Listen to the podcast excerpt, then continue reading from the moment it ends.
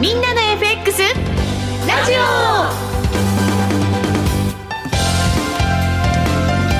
はいリスナーの皆さんこんにちは。トレーダーズ証券の井口です。リスナーの皆さんこんにちは。内田まさです。この時間はみんなの FX ラジオをお送りしてまいります改めましてパーソナリティは現役為替ディーラーの井口義雄さんです。よろしくお願いします。よろしくお願いします。そしてトレーダーズ証券の FX トレード応援団長小杉さん。はい小杉です。よろしくお願いします。番組を盛り上げてくれる FX 女子愛坂美也ちゃんです。愛坂美也です。よろしくお願いします。よろしくお願いします。いやいや動き出しましたよ。いやそうなんですよねまさに今動いてますよね。まさに今動いてます、目が離せない。私今日井口さんがもうこっちに番組に来られないんじゃないかと思って心配しました、うん、このまま下がってたら多分ねあのリモートにしようと思ってたんですけどちょうど行く時にふわっと上がってくれたんで一回止まるかなと思ったらまた走り出しましたね今4ああ40割れた。アーリーロンドンの力。すごいねここでだから本当はこれがだちょっと騙しに終わってヒューって戻してくれるか、うん、さらに下げちゃうか結構重要ですね、ねうん、このところヨーロッパ時間すごい動きますね。いや動きますね。ね現在ドル円147円37銭から38銭あたりちょっとずるずるいってます。はい。ということで今日もたっぷりお話を伺っていきますけれど、はい、えっ、ー、とですね YouTube ライブもこちら配信してるんですがチャットにメルメイさんから井口さんの本プレゼント応募したのですが当たりませんでした。残念。当たりませんでした残念。でもねもちろん当たった方もいたんですそうなんですよ、はい、メッセージいただきましたはいではこちらですね、えー、ご紹介させていただきますラジオネーム初心者トレーダーのパピックスさんからですありがとうございますありがとうございます皆様こんにちはこんにちは毎週ウォーキングしながら聞かせていただいております。今日もしてるかもしれませんね。そうですね、うん。FX についてはまだ初心者なのであまりエントリーせずチャートを見て予想することから始めております。すごい。素晴らしい、うん、そんな中井口様の勝者のトレードのプレゼントが届きました。おめでとうございます。早速読ませていただきました。非常に中身が濃くまた FX に限らずトレードの基礎となる知識を得ることができて初心者の私には大変勉強になりました。これまでトレードに関する本は何冊か読んできましたがその中でも勝者のトレードは一番有益だったと思います。すごい。ですね。泣きそう。今後はこの本で教えてもらった知識をベースにしてトレードを頑張っていきたいと思います。本当にありがとうございました。今後もためになるお話期待しておりますいいですね。いいですね。こういうですね。なんかこう、トレード、まあ、為替の知識を書いてくれる本ってやっぱりたくさんあるんですけど、実際に勝つためのなんかね方法ってなかなかないじゃないですか、そうなんですよね。あの勝ち方とやっぱり知識ってまた結びつかなかったりはするんで、まあ、知識もね必要ですけれども、あのそこに勝ち方にたどり着くまでって結構時間かかると思うので、そこはあのこの間もお伝えしたんですけどかなり実践の勝ち方を書いてますので参考になれば幸いです。そうですね。当たらなかった方は買っていただいて。買っていただいて、はい、まあうち今度セミナーやったらねお越しいただくとかね。そうですね。その予定もそうするともしかしたらプレゼントでもらえるかも、かもしれない。で井口さんにその場でサインがもらえるかも。写真も撮れちゃうかも。みたいなね。美味しいじゃないですか。はい、決まったら番組の中でも告知してさせていただこうかなと思います、すごい。今日も YouTube ライブたくさんチャットにコメント入ってましたよ。ありがとうございます。まあ動いてるこんな時だからこそ質問もあると思いますのでね、ぜひぜひお送りください。あ本ありがとうございます大切に読ませていただきます。と山うさん山うさんからもいただきました。ありがとうございます。今日もねその他にもメッセージたくさんいただいてるんで番組の中で紹介しながら進めていきたいと思います、えこの番組はトレーダーズ証券公式 YouTube チャンネルみんなの FX でも同時配信しています。動画配信についてはラジオ日経番組サイトでもご覧いただけます。YouTube のコメント欄からぜひ投稿してください。番組内でできる限り紹介していきます。それでは番組進めていきましょう。この番組はみんなの FX トレーダーズ証券の提供でお送りします。現役為替ディーラー井口義雄の相場の肝。さあ、それでは早速、井口さんに相場の気も伺っていきたいと思います。はい。そうですね、本当にもう今まさに動いているところではあるんですけども、ドル円ですね、まあ、ドル円のみならず黒線もかなり崩れてきてるんですけれども、はい、えー、東京時間に147円の25まで行きました。はい、ね、あの天井を打ったんじゃないかって声も結構聞こえてき、えー、ますので、うん、まあ、少なくとも米金利はあの天井を打った感じもありますし、はい、あの今日で言うと東京今日の東京時間で言うとあのロングのポジションがかなりロスカットに合ってましたので、えー、そこで勢いは加速したかなという感じはまあ、していますかね、ね、なんか、ほとんど戻り試さずにずるずるずるってきちゃう感じがありますもんね、そうですね、うん、はい。戻っても一瞬でもみ合ってまたさらに下を試すっていうような、感じになってきてるんだと思うんですよ。でちょっとチャート見てみると、はい、えっとですね、今これ4時間足見てまして、これ今矢印のところが、えー、CPI で崩れたところ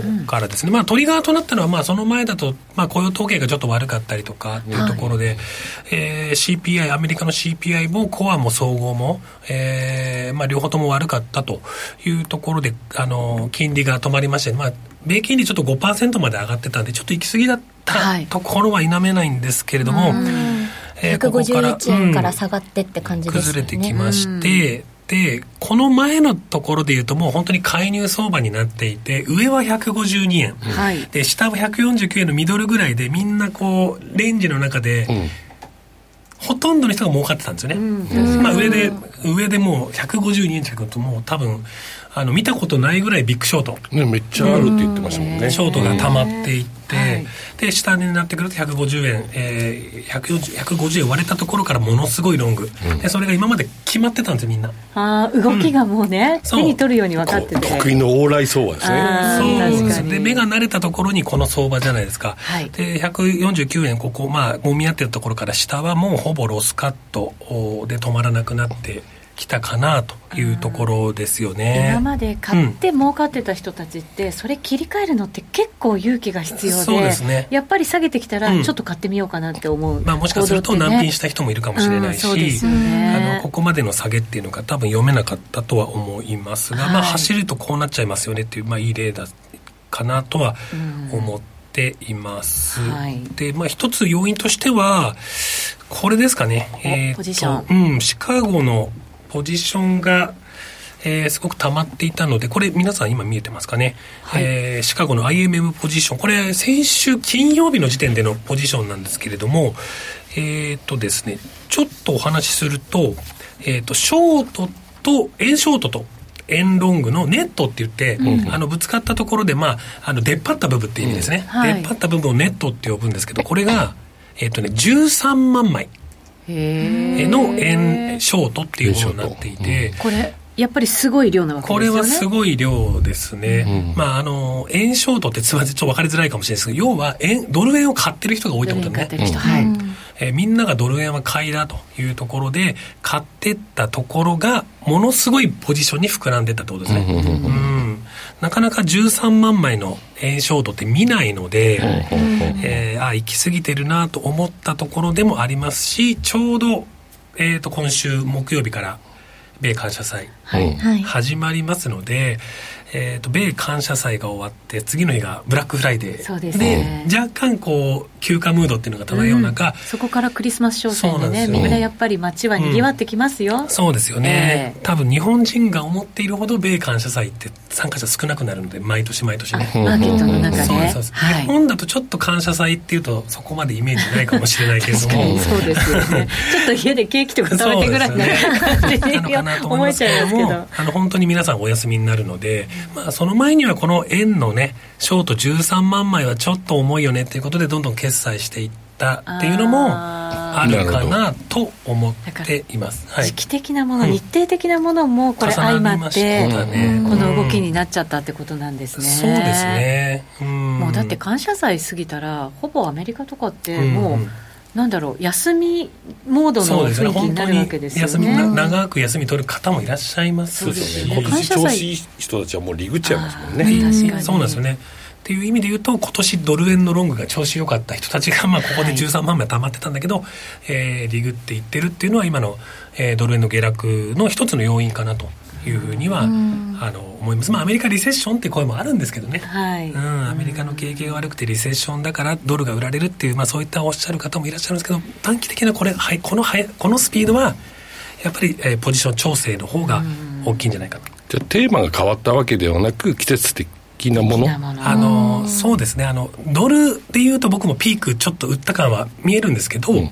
ドル円になるとやっぱり話は違うよっていう思いますね。なるほどなるほど。ドル円がやっぱりここからどんどんどんどんねダウントレンドになっていって120円とか110円とかって元の姿に戻るっていうのはやっぱり描けないところになるのであのドルが強いとは言わないけれどもドル円はこれは多分調整だと思います。うんね、なんか前に自分の重みで下げちゃうみたいな話を聞いたことがあって、まさにだからこれがこの状況なんだなと思って、まね、あの IMM のポジションは確かにそうですね。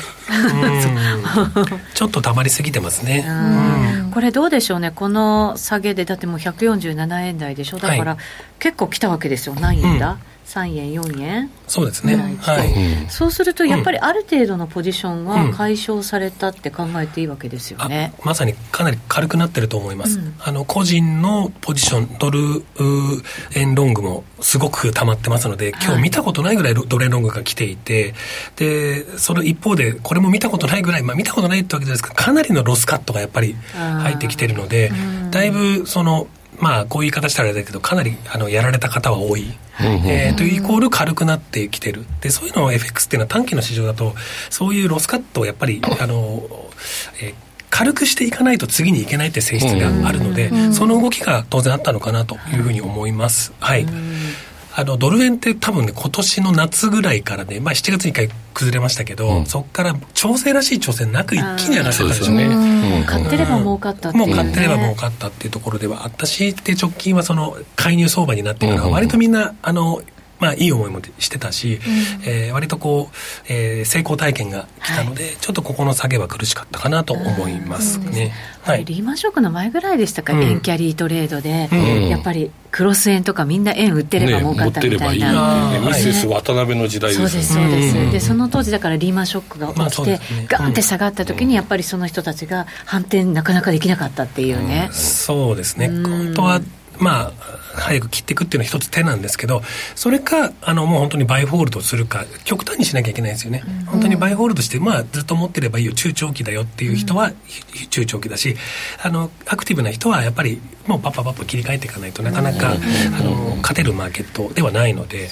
はい、これだから、ポジションの偏りによって起きた、まあ、下落ということで考えれば、あの、どこかでふと気づいて、うん、あ、やっぱりドル円買いだよねっていう、なんかやっぱり金利差とか、はい、そう簡単に縮まるわけじゃないなっていう、うん、今までのドル円を買ってた理由みたいなものが、はい、またなんとなくこう、うね、ね、もやもやっと出てきて、うん、で、ね、やっぱりみんなポジションそっちに取っていくなんていうタイミングも、きっとどこかであるような気もするんですけどね。そうですね。多分そのそこを探していくっていう、今度、今、フェーズなんでしょうね。はい、なんかパウエルさんもまだなんか、利上げ終了みたいなの明言してないから、うんうん、なんかこんこれだけなんかそのアメリカの金利がそのドル円とかの下落で下がりすぎちゃうとまた追加利上げがあるんじゃないかっていうのがなんか大体こういう相場って懸念で動くじゃないですか、なんか思惑で動くじゃないですけど、先行して動くので、なんかそこだけがちょっと怖くって、なんかどこまでショートしたらいいんだろうとか、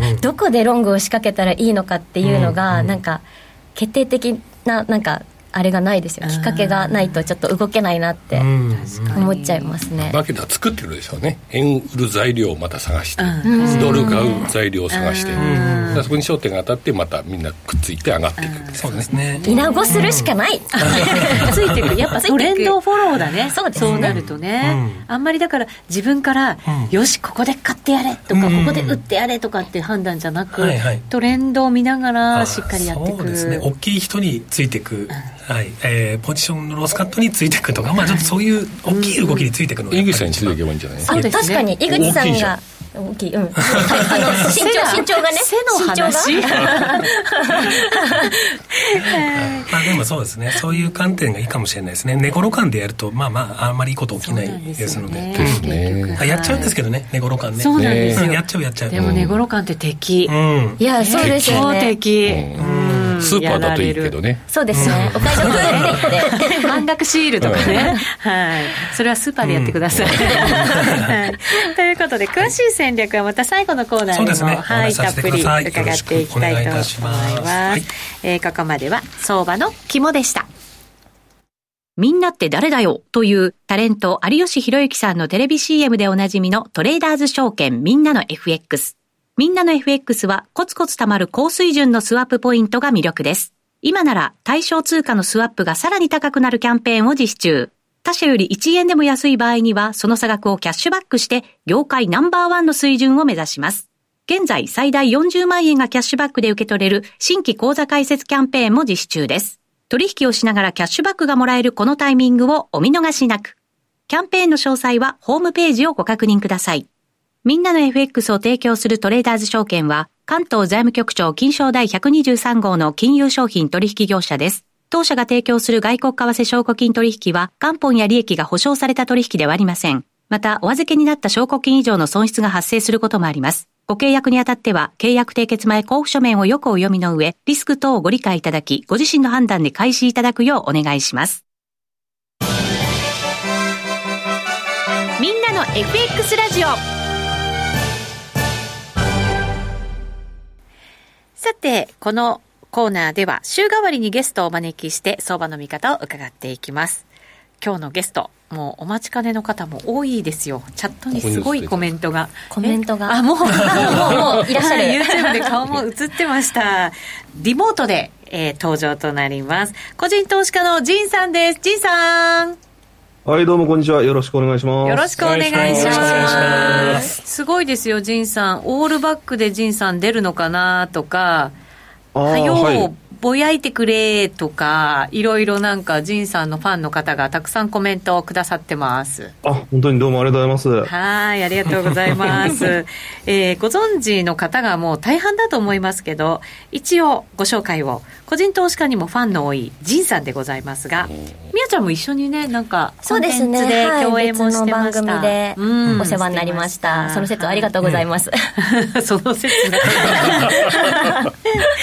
あの YouTube チャンネル「俺的ゲーム速報人 FX」など SNS などで、えー、ご自身のトレードを紹介してとても大人気と私もよく見ておりますはい、僕も見てますよ。あ、井口さん、あれ見てます以前出させてもらったこともありますし、トレーダーズ証券では以前仁さんと宮ちゃんに相場展望をやってもらったこともあるんですよ。2021年の相場展望でしたっけ？そうそうそう。いや。あの時なんか120円とか122円天井とか言ってましたね。た気はしますね。全く相場が変わってる。景色変わりました。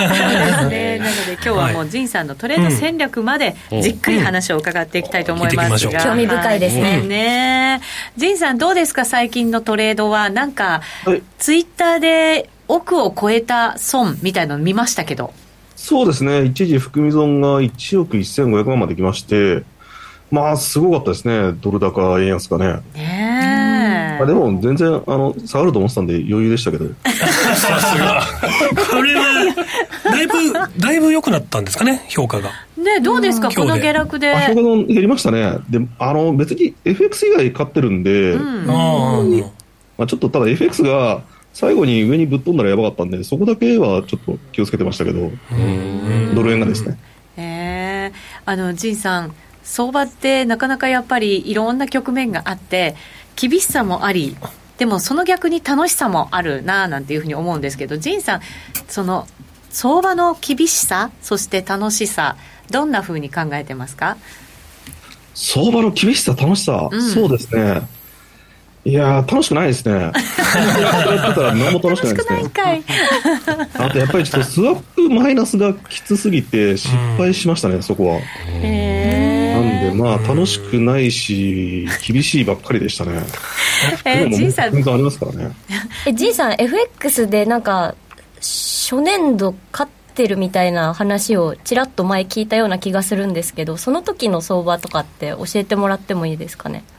初年度っていうと年の初めですかね。年の初めはまあ円高になってたんで。FX やり始めた頃の勝ってた時のああ最初勝ってましたね。おどれぐらい前ですか仁さん始めたの？20152016ですかね。2015そこで最初トランプラリー。買って、で。資産が倍になったんで、まあ、増えるかなと思ってどんどんやってたんですけど、まあ、6年目にしてねその倍負けるとは思わなかったですね。あじゃあこんなに大きく負けたのってやっぱりここのところ12年ぐらいな感じなんですか？そうですね。やっぱりちょっとドル円が上に20円飛ぶと思わなかったんでそれはやっちゃいましたね。確かにね。ね。30円飛んでますね。120円台からショート入れてるんで。あおおそれずっと持ってるんですか？持ってますね。へえ120円ってそれこそなんか一緒に相場展望したぐらいの時からじゃないですか？そうですよね。そうですね。あの時えー、っと確かインフレがインフレショック起きる前で、うんパウエルさんがインフレ一時的だって言ってたんで、言ってましたね。と思って言ってたら、すごいことになっちゃいましたね。ね、ウクライナのショックもありましたからね、コストプッシュでだいぶインフレ進んでっていうのもあって、そう考えたら、ここ数年で本当にいろんなことがあったなって感じですけど、ベリーメロンさんから、ジンさん、ライブ配信中、しょっちゅう、ほぎゃーって叫んでましたねって来てますけど。あまあ、そういう、あの、なんですか、エンタメですね。え、まあ、言っていいんですか？わざとやってるキャラなのね、それね。えー、にゃん吉も？にゃん、にゃん吉もエンタメ？にゃん吉くんっていう猫がいるんですよね。そうですね、うちに猫いますね。えっとね、これ、そのままトトトムトムデさん、ちょっとごめんなさい、名前、読み方間違えてるかもしれませんが、損切りの大切さを学べるチャンネルって来てるんですけど、実際、そういうことですかね？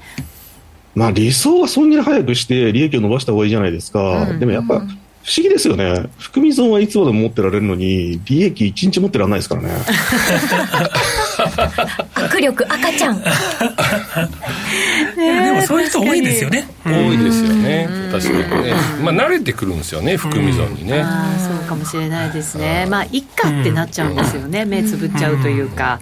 はい、ジンさんってね、でもね、あの相場感って結構当たってると思ってて、毎回話すと、まあ、その当時の、えー、と年末あ、年始のか、年始の相場展望もね、当たってたんですよ。でね、大体ね、間違ってない方向のことを言うんだけど、はい、知らないうちに逆ポジションを持ってたりするんですよね。あれが、まあだから切れないからなんだろうけれども、うん。仁さん、それあの、自分の相場展望と、まあ、戦略と、逆のポジションを持っちゃうってことなんですか？もう相場展望覚えてないですね。8月、9月ぐらいからドル円上昇し始めて、はいはい、なんか、下がると見せかけて上がるみたいなトラップが、うん、そういったら9回食らってるんですよ。そこはちょっと致命傷でしたね。トラップが。今回落ちてきてようやく本物かなとは思ってるんですけど。そんな感じがしますか？まあ落ちるでしょうね。うん、あの、アメリカ利上げ停止で、金利も高値、えー、つけちゃいましたから、もう上がる理由があんまないような気がしますけどね。おおなるほど。トラップかもしれないですよ。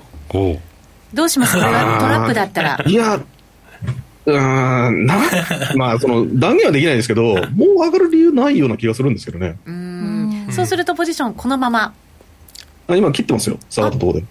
そうなんですね。今日もすごい下げたんで、少しだけ、あの損切りして、もういち早く FX やめたくてしょうがないんで。え、ジンさん、でもこれか、ここからもう上がる理由がないっていう感じなのに、損切りしちゃうんですね。いやちょっと余力が、まあ、今はできましたけど、ええ、突っ込んで売って、万が一反発したら危ないじゃないですか。だから戻ってきて売るのはいいんですけど、多分去年みたいにずっと起こっていっちゃうんじゃないかなという気はしてるので、まあ、下手にここでね、欲張らないで切って、損害を少なくしたいなと思ってますけどね。なるほど。上がっていくときはなかなか切れないけれど、下がってくると切れるっていうのは、ちょっと不思議な感じいや、まあ、あの、トラップ9回食らってるんで、もう心折れてるんですよ。なるほどね。まあでもやっぱ少しでも軽くしたいって気持ちもあるんじゃないかな。確かにね、そうですね。なんか、強欲しないように。うん。ちょっとでも少なくなったところで切れるっていうことがね、少しは安心感につながるんですね、仁さんね。まあ、また売ってそこで売っちゃったらシャレにならないですよね。またほげーって言わなきゃいけなくなっちゃいますもんね。まあそういうのもあるかもしれないですね。ねはい。今日もね、仁さんに、あの、たくさんメッセージも入ってるんですけれど、実はね、メールもいただいていまして、みおちゃん、お願いします。ご紹介させていただきます。ラジオネーム、ベリーメロンさんからです。はい、ありがとうございます。さっきコメントご紹介、私もね、しましたね。ベリーメロンさん、ありがとうございます。ありがとうございます。ミンエフラジオの皆さん、こんにちは。こんにちは。こんにちは。私はみんなの FX 取引アプリの収益カレンダー機能がとてもお気に入りで、毎日のようにスワップ益が増える様子を見て喜んでいます。うん、かっこ、現在トータルでは含み損なのですが、リラエン頑張れ頑張れ、うん、今週ゲストのジンさんは、現在かなりのマイナススワップと格闘中とのことなので、私は、ジンさんの収益カレンダーの状況が気になって気になって気になって仕方ありません。うんぜひ出演者の皆さんで、仁さんの収益カレンダーの状況を確認してみて、視聴者さんにその感想をお伝えください。とのことです。はい。仁さん。はいはい。収益カレンダー。いや、もうすごいっすよ。先月、先々月がもう真っ赤っかで地獄絵図になってますよ。えー、ラップが売りで入っちゃってるんで、1日12万ぐらい取られてるんですよ。1日12万 ?1 日。お水曜日の3倍デーにその3倍取られますから、1週間70万取られてるんですよ。だから全部真っ赤なんですよ。1週間に70万ってすごいですね。すごいですね。逆やってたらもらえるっていう。まあまあいいマンションに住めそうですね。いや、それが、その、さっきも言いましたけど、ずっとその、下がると見下げて上がるのトラップだったんで、うん、途中買ったんですけど、下がった時に切っちゃったんですよ。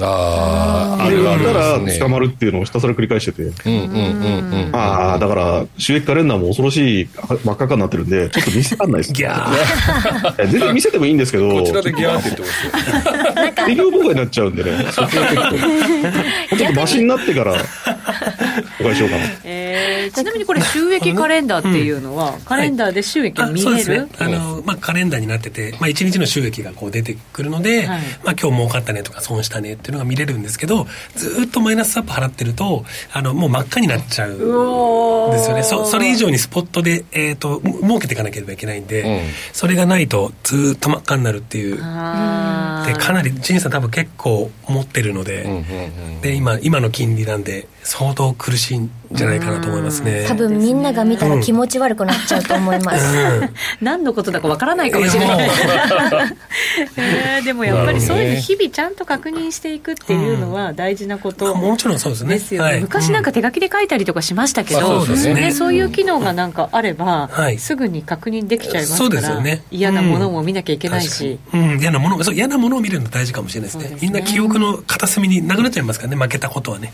そーっと閉じるよね。そうそう。見ないふりしちゃいますけど。もう先月の収益カレンダー見ないとかありますからね、でも仁さん。はちゃんと見てるようですからね。いや、偉いですね、はい、偉いと思いますはいということで、仁さん FX トレーダーとして大切なこと何でしょうか？大切なことですか？はいまあ、やらない方がいいですね。FX 本当にやらない方がいいですね。ジンさん、もし今ある損を全部手締まったとしたら、ポジションゼロになったとしたら、はい、その後トレードするんですか、FX で。悩ましいですね。やめれないんかい。あの、スワップがもらえる方にポジション持てばいいんじゃないですか？なんかその頃には円高に向かってそうなんですね。でもスワップがもうもらえるから。確かに確かに。ロングポジションで耐えきれれば、ね、スワップだけが、2015年ぐらいがずっと下がっていく相場だったんで、うん、それでまあそこで買ったんでよかったんですけど、うんうん、逆今度はもうすごい円高になりそうですね。トレンド変わって、まあちょっと分かんないですけど先のことは。山高ければ谷深しで、うん、ね本当ですね、そうですねはい、そんな環境の中、仁、うん、さんの今後の戦略聞きたいんですけど。はい。戦略ですか？はい。まあ、当面短期では円買いだと思いますけどね。うん、短期では。もうドルが一強でずっと強かったのが巻き戻って今、全体的にドル安じゃないですか。はい。それも考えて、円が逆に一番弱かったので、えー、で、まあ、各国はもう利上げしない感じになっちゃってるんで、円買いが走るんじゃないかなと。で、日銀は一応少しずつだけど、少しずつ少しずつ、えっ、ー、と、なんか利上げ、利上げっていうか、なんていうか、マイナス金利撤廃に向かってるじゃないですか。うん、そう考えると、もう短期は全然円高だと思いますけどね。うん。これ、長期になると視点ちょっと変わりますか？あ最悪、今3月にマイナス金利を日銀が撤廃するっていう噂が出てますけど、それやらなかったらどうなるかはもう分かんないというか、もちろん円売られるでしょうから、はい、そこは読めないですよね。うんなるほどね。ここからだから日銀に注目が集まるっていう感じ。まあ対応遅すぎですよね。まあ確かにね。世界中が利上げしてるのに今更マイナス金利続けてるってどういうことやれっていう。うん言ってもしょうがないんですけど、その期待で円は買われるんじゃないかなと思ってます。はい。わかりました。そうするとじゃあ円高方向でそうですね、超短期でですよ。長期も短期も円高方向、3月ぐらいまで円高になるんじゃないかなと思ってますけどね。あなるほど、わかりました。それでも今、損切りしちゃってるっていうね、まあ、軽くして、軽くしてね。でも下で掴まれすぎてるんで、そうですよね。スワップも取られますから、もう下で一旦切って、下がったら切って、上がったら売り直すの方がいいかなと。これはあの切るのは、低い方を切るんですか、高い方を切るんですか？いやもうあの、もちろん含み損の少ない方ですよ。あそうなんですね。切って、はい。まあ、要は、あの、マイナ、あの、年間通してマイナスで終わらせちゃうと、その益の繰り越し、あの、確定申告上、3年までなんで、それをちょっと来年にしたいんで、うん、今年はなんとか、あの、損切り、決算損失は出さないようにして、うん、来年からちょっと少しずつ整理していこうかなと思ってます。なるほど。なるほど。うんそれもまた戦略、まあ、そうですね、うん、ということですね。はい。わ、はい、かりました。いろいろ今日もコメントいただいてしいたけさん芸人やんとか。あと FX 番組でやらない方がいいわ。笑うってヨッシーさんからも来ていて、えー、二度とゲストに呼ばれないなっていうのも本音でやっぱ言ってくれるのが、ね、そうなんですよ、あえての仁さん多分仁さんこれポジション全部綺麗になるでしょ、はい、多分またやってるから、はい、絶対 FX を、うん、はい。それにそれは絶対ない絶対ない。いやその時またね 来ていただいて、そうですね。そうですね。またやっちゃいましたみたいな、はい、またたびたび来ていただけると嬉しいです、はい、ぜひ来てください。今日のはい。今日のゲスト個人投資家仁さんでした。ありがとうございました。ありがとうございました。みんなって誰だよというタレント有吉弘行さんのテレビ CM でおなじみのトレーダーズ証券。トレーダーズ証券では FX は初めてでちょっぴり不安というお客様向けにぴったりなライト FX をご用意。ライト FX 専用通貨ペアではスプレッドもスワップポイントも通常より競争力の高い水準でご提供しています。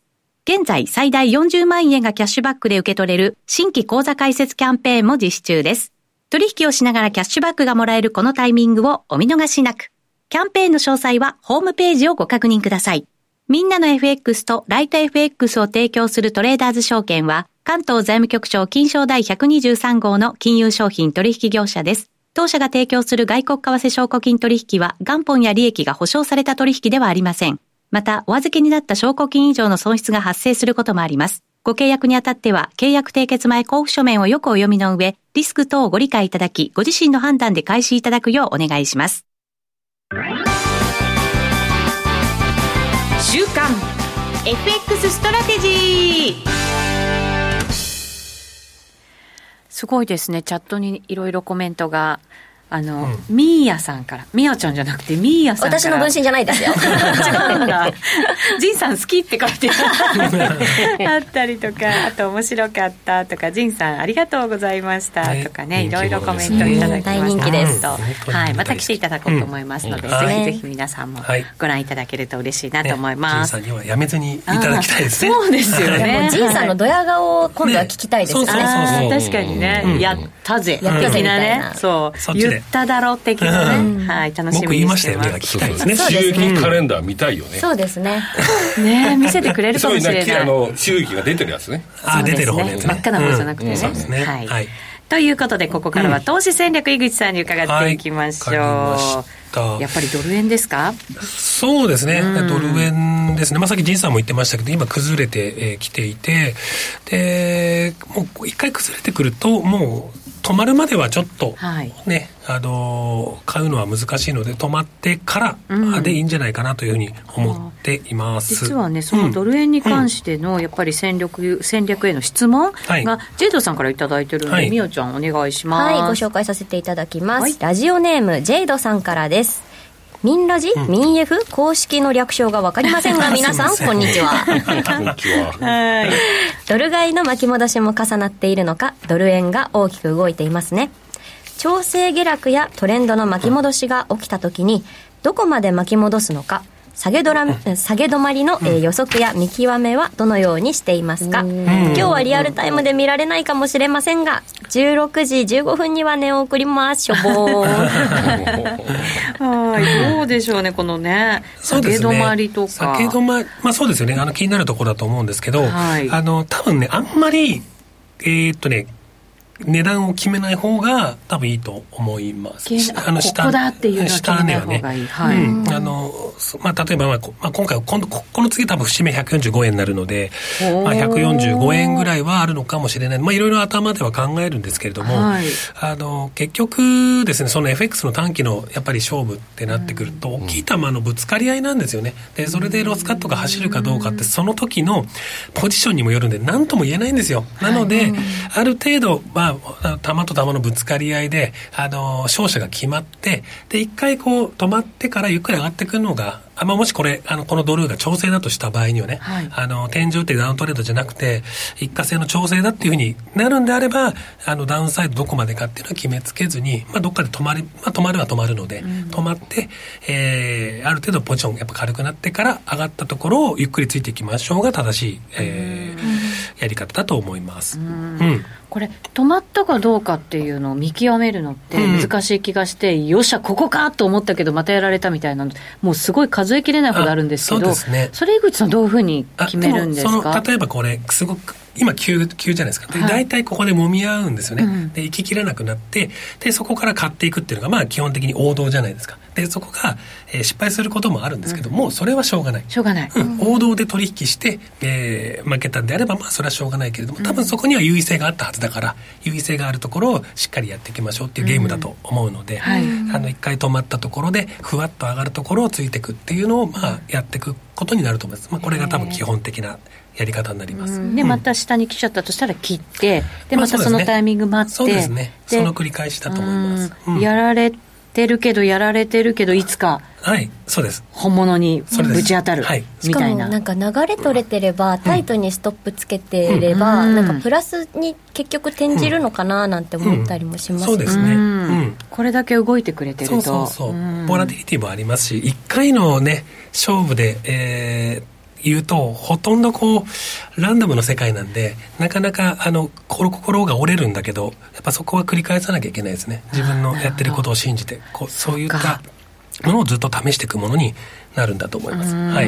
それはテーマ変わらないっていう前提ですよね。そうですね。あの、日銀、まあさっき仁さん言ったけど、日銀が来年の3月でマイナス金利解除するとか、えー、利上げしていくとかって、そういうゲームチェンジが今後あるかと思うんです。ゲームチェンジの前のお話ですね。ゲームチェンジがあると、また、えー、違ってくると思いますし、うん、えー、もしかすると、えー、ドル円がダウントレンドに入っていくというところがあるかもしれない。でもまだ、あの、僕はここは調整に見えてるので、調整だと言うんであれば、じゃあどこかっていうところは、あの、止まってからかなと思います。はい、うん。そこがどこかはすいません。わからないんです。よやっぱりそうなんですね、ただそれは相場とやっぱり向き合いながら試しながら探っていくっていう。そういうやり方になると思います。その繰り返しだと思います。はい、なんかそれをやってる自分がいつもやられちゃうから、うん、ダメなのかなと思ってたらそれでいいんですね。それでいいと思いますね。なんかちょっと元気出た、王道をやってるわけです。ねそうですよね、王道でいいと思います。なんか負ける時って続けて負けちゃったりするんですよね、そういう時ってやっぱり、でもやっぱり100回のトレードの中で23連敗するのって普通だと思うんで、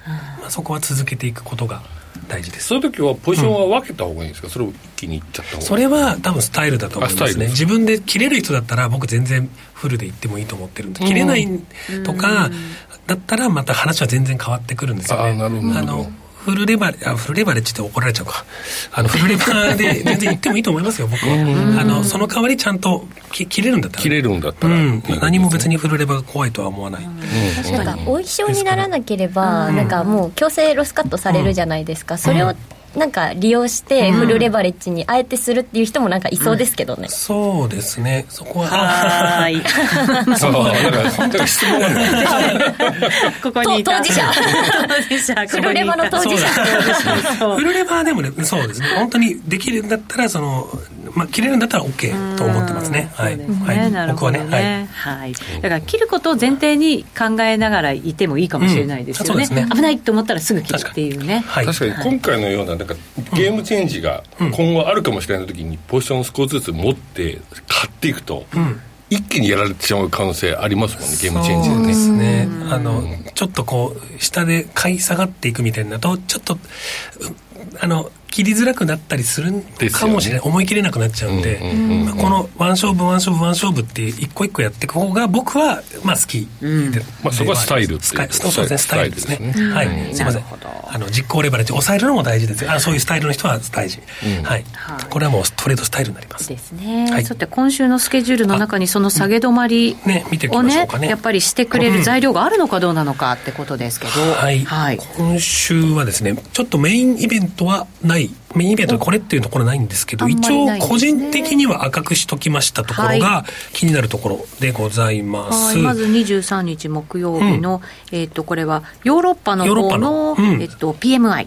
製造業サービス業の PMI があります。今回速報値なので動くと、まあそれなりに動くかなと思って、おります。で、はい、感謝祭の関係でアメリカが、えー、PMI 金曜日にずれてるというところですかね。はい、うん、あとは日本の消費者物価 CPI もあるんで、まあ、えー、このあたりも、まあ、そのさっきの日銀が動くというところではやっぱりキーポイントになるかと思います。どうでしょう？このほかになんか皆さん気になる指標ありますか？トルコ。トルコ。トルコ来た。トルコね。いや政策金利ですよ。そうです大事大事、はい、めっちゃ大事だよね。はい。だってメルメイさんだって、あのリラ円頑張れって言ってましたからトルコのね政策金利、うん大事ですよ。今度はじゃあ気持ちよく上げてくる？上げてほしいですね、今、なんか円高につられてトルコリラ下がっちゃってますけど、ね、下がってるレンジちょっと下抜けそうになってる。そうですね、最安値ね、いきそうで5円が割れるかもしれないレベルに今、また来てしまってるんで、これだけ利上げしてもだめなんですね。まあ、インフレがすごいですからね、追いつかないですからね、確かに。とはいえね、今回また連続利上げ250ベーシス。一応意気込みは買いたい。うん意気込み。だってトルコって今頑張ってるんです、何を？あのトルコに投資してしてって言ってますし、あと、してしてって言ってるんだ。してしてって言ってますね。ニュニュースとかで日本も言ってるよ。そうですね。してして。してして言ってますし、あと、あの、やっぱり、シェキムさんと、あと、エルカン総裁のベストタッグが、もう今、ガチガチに頑張ってるんで、トルコ、希望希望の星になってほしいなって思ってます、はい、ポジショントークじゃない？そうじゃね？やばい、やばいな。私のポジションがバレてしまうな。ね、でもそう思ってらっしゃる方も多いんじゃないかと思うんですよね、金利もつくしね、だから下げたら買い下げたら買い、ここまで来て。どうなの？まあね。あの少しずつやっていきましょう。トルコはね。やるとしてもね。トルコはね。20円だったものがね、うん、今5円ぐらいになったら、うん、安いからね買いたくなるよね。買いたくなりますね。でも私3円になったら絶対買いますねがっつり。絶対言ったよ。絶対買います。3円になったら絶対買うもん。今年中に上がるのは無理ですけど今年中は無理ですけど、あ今年無理。今年無理、もうちょっと今年は期待してないんですけど、もうあと1か月ぐらいしかないし。確かにね。来年の,、あのトルコ経済にちょっと期待したいですね、なるほどね。経済の話聞きたいな。聞きたいな。本当だな。注目のトルコの政策金利木曜日そうですね。はい。来週は、あの新興国を分析してくださる西浜さんがゲストなのでトルコの話ちょっと聞いてみようかなと思います、ね、トルコの希望の光を聞きたいですね、はい、聞きたいです。ぜひぜひね、うん、皆さんも来週も聞いていただけると嬉しいなと思います、うん。はい、えー、この番組はみんなの FX トレーダーズ証券の提供でお送りしました。今日のゲストは仁さん。ちょっと面白かったですね。面白かったですね、本音が聞けて。本当。FX もうやらないって言ってましたよ。ポジションなくなったら。もう絶対やるって。忖度ないんかいってそうですね。忖度なしでありがたいですね。でもうまい具合に株とも組み合わせながらね、あの持ってますからね、ポートフォリオですよね。うまいなと思ったりもします。はい。また来週もぜひ皆さんご参加いただきたいなと思います、はい、それではリスナーの皆さんまた来週です。さようなら。